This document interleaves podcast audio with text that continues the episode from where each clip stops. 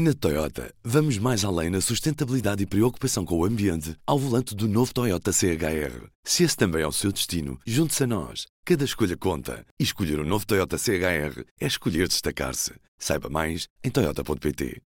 Do Jornal Público, este é o Soundbite. Ruben Martins. Viva Ana Sá Lopes. Olá! Viva Helena Pereira. Viva! Hoje temos no público assinantes a assistirem a esta gravação do Soundbites. Viva, sejam todos bem-vindos. Com o som do dia de João Galamba na Assembleia da República. Se pergunta se eu tenciono apresentar a minha demissão, não, não tenciono, Sr. Deputado. Galamba não se demite, é a confirmação que temos a esta hora, depois de um debate parlamentar que, que ainda está a decorrer na Assembleia da República, no âmbito da discussão do Orçamento do Estado. Ana Sá Lopes, pergunto-te, aliás, já ontem no Soundbite falámos um pouco sobre isto, se Galamba tinha condições para continuar, pelos vistos ele acha que tem. Ele acha tudo, aquele homem pode tudo, como é óbvio. Uh, aliás, toda a gente parece que pode tudo neste momento, neste país.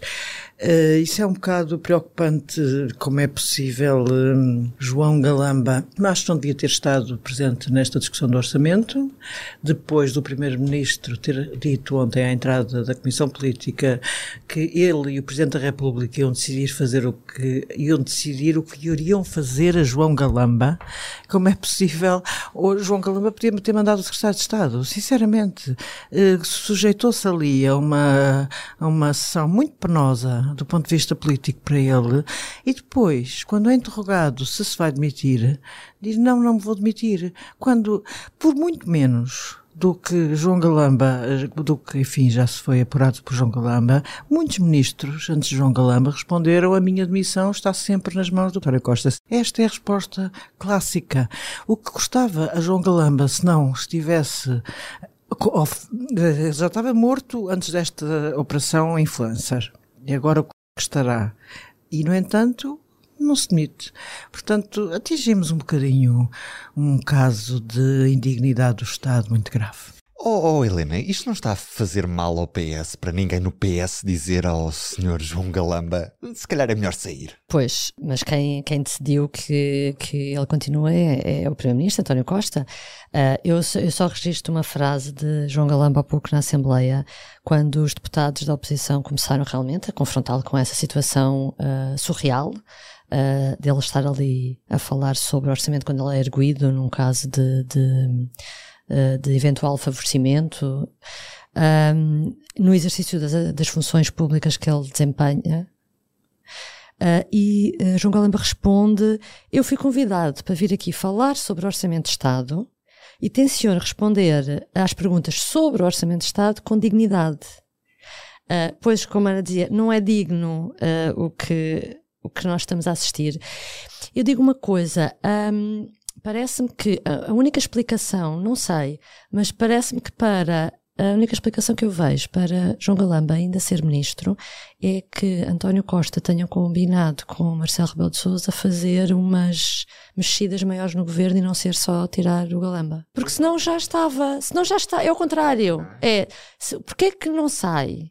Porque, porque era, tão, era simples. Agora, é? é erguido, uh, no, numa de um assunto no exercício das atuais funções, portanto não é não é já houve casos e António Costa tem essa máxima de que há governantes que por serem erguidos não quer dizer que automaticamente tenham que se demitir, mas neste caso é erguido por uma coisa que, que suspeita-se que ele terá feito enquanto ministro, portanto, porque é que ele ainda, ainda está em funções? Porquê é que Costa não está a conter os danos que, que este caso, esta operação influencer tem no PS, Ana Lopes? Vou dizer uma coisa que parece terrível. Na terça-feira, quando António Costa se demitiu, eh, achei uma atitude muito digna, achei que saiu muito bem, gostei muito de ouvir o discurso, mas depois do que está a passar nestes últimos dias, nomeadamente ontem à entrada da Comissão Política, acho que António Costa, não sei se ele não quer levar o PS com ele para a cova. Isso é um bocadinho assustador. Acho que o que ele tem feito nestas últimas 48 horas é a destruição do PS.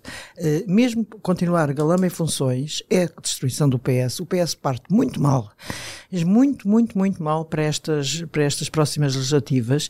E aquele, aquele discurso bizarro de António Costa à porta da Comissão Política a dizer que, que devia ter sido Centeno, que não é militante do PS, o Primeiro-Ministro, a insistir, põe em causa o Presidente da República e, além de mais, a até o partido, até o partido. O partido totalmente, põe em causa totalmente o partido. Portanto, o governo teria que, não era, enquanto eh, numa questão anterior havia Jaime Gama, que estavam dentro do governo, o partido, não. O partido, pelo juiz de António Costa, não tem ninguém no partido que possa ocupar o cargo de Primeiro-Ministro numa casa de uma, de uma e põe em causa o Banco de Portugal, destrói, o António Costa ontem destruiu o Banco de Portugal, portanto, porque o, o seu governador aceitou ser primeiro-ministro de um governo de coligação. Entretanto, o público deu esta notícia de que António Costa teria o amém de Marcelo Rebelo de Sousa para convidar Mário Centeno. De caminho, o Presidente da República também está com autoridade, afinal deu, autori, deu autorização a António Costa para convidar Mário Centeno, quando toda a gente já sabia que ele queria dar eleições antecipadas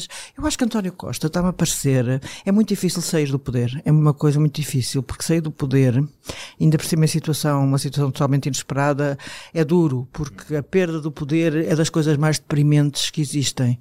Porque uma pessoa sente que de repente ficou sem chão. É aquela coisa, um dia mandas, um dia tens toda a gente a fazer-te piripiris e fazerem rapapés, estava-me a enganar na, na, piadola, e no dia seguinte ninguém te faz rapapés, antes pelo contrário. Mas destruir e, um, um, legado em 48 horas é obra. Eu acho que é obra, e acho que eu, eu, eu não sei se isto é o problema da dificuldade de sair, se esse António Costa resolveu, não, isto, o, o, o poder foi meu, e vai acabar com ele, e vai acabar, eu vou acabar com ele. Aliás, quanto mais ele apresentar o Galamba, mais vezes, quanto ele menos demitir o Galamba, menos hipótese o PS de por cima. Galamba tem uma ligação, é um Pedro Nunista, que sempre foi um Pedro Nunista. Portanto, eu, eu acho que António Costa, se for Pedro Nuno a ganhar as eleições, o António Costa vai, aliás, qualquer que seja o, o secretário-geral, que será Pedro Nuno em princípio, o António Costa vai rezar para que o PS perca estas eleições. Eu acho que ele está a fazer um péssimo serviço ao PS, ao país, às instituições, e estou, francamente, eh, bastante chocada com isto. João Galamba há pouco fez um grande elogio ao seu antecessor, a Pedro Nuno Santos, na, na pasta das infraestruturas. Uhum. E, e, e, Helena, percebes o porquê de António Costa ter exposto o nome de Mário Centeno no ontem à noite, já depois de sabermos que, que vamos a eleições antecipadas? António Costa está em campanha eleitoral. O chip dele mudou na terça-feira, uh, quando fez aquele discurso de, às duas da tarde, ele mudou o chip.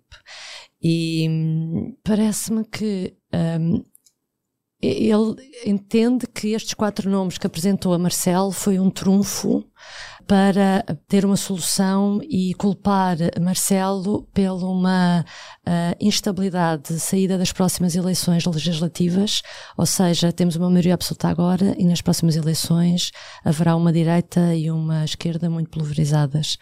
E uh, António Costa está desde o início a construir, desde o momento que se demite, nesse sentido, por acaso é, tem piada, nesse sentido está até a ajudar o PS, a campanha do PS, a culpar, a culpar eventualmente uh, Marcelo de, de, se houver essa dificuldade de governabilidade nas próximas eleições, um, de ter optado pela solução mais difícil.